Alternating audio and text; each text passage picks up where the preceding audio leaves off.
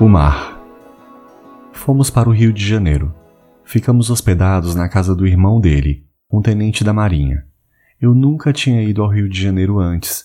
Meu cunhado, na época, foi mais que um anfitrião. Nunca conheci uma pessoa tão disposta como ele e a esposa. Conhecemos tantos lugares. Realizei meu sonho de ir ao Museu de Arte Moderna de Niterói. Almoçávamos por ali mesmo, saboreávamos aqueles frutos do mar, com vista também para o mar.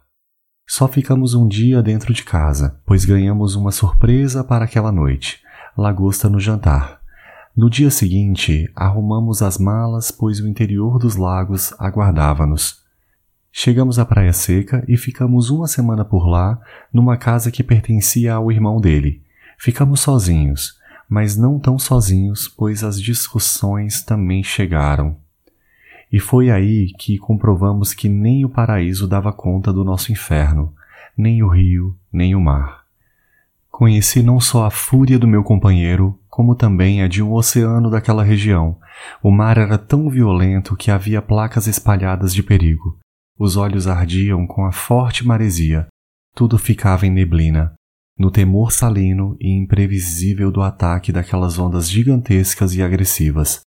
Lembro que ele berrava: Cuidado! Ele morria de medo de me perder. O mar do oceano. Esse era o nome daquele mar devastador, inesquecível. Não pela beleza, com tanto sal mal podíamos contemplá-lo, mas pela ira, agitação, furiosidade. Na semana seguinte, meu cunhado e a esposa chegaram com as duas filhas ainda crianças. Fomos para Arraial do Cabo, todos juntos. Era um alívio estarmos cercados de gente, assim evitávamos brigar por qualquer bobagem. Conheci a prainha e fiquei encantada com aquele mar límpido, mais calmo e ensolarado.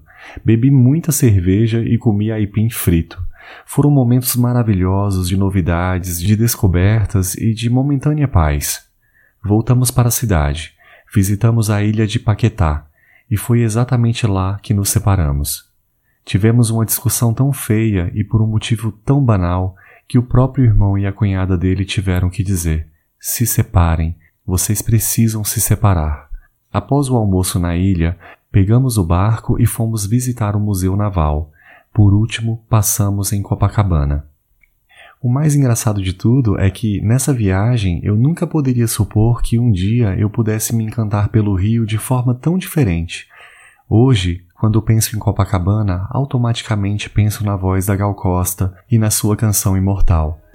Naqueles dias do passado, o clima do Rio me incomodava, tanto o clima do meu fracassado relacionamento quanto os seus 40 graus de temperatura.